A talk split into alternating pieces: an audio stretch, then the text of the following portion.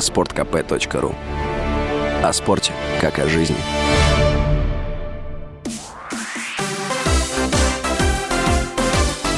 Новости спорта.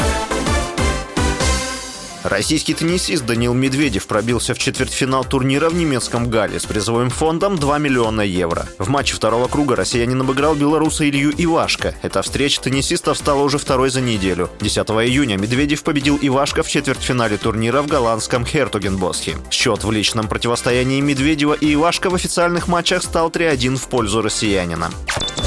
Бразильский полузащитник «Зенита» Клаудинью признан лучшим футболистом российской премьер-лиги в сезоне 2021-2022. Лауреат награды был назван на сайте лиги. Победители определили голосованием. В нем приняли участие капитаны и главные тренеры команд РПЛ, журналисты, а также тренер национальной сборной России Николай Писарев. По итогам голосования Клаудинья набрал 86 очков. На втором месте с 68 баллами расположился форвард Уфы Гамита Галаров. Тройку лучших игроков игроков сезона замкнул одноклубник бразильца Вильмар Бариус – 40 баллов. Минувший сезон стал для Клаудини дебютным в составе «Зенита». 25-летний полузащитник провел в чемпионате страны 23 матча, в которых забил 8 мячей и сделал 4 голевые передачи. Игрок помог петербургскому клубу в четвертый раз подряд стать чемпионом России.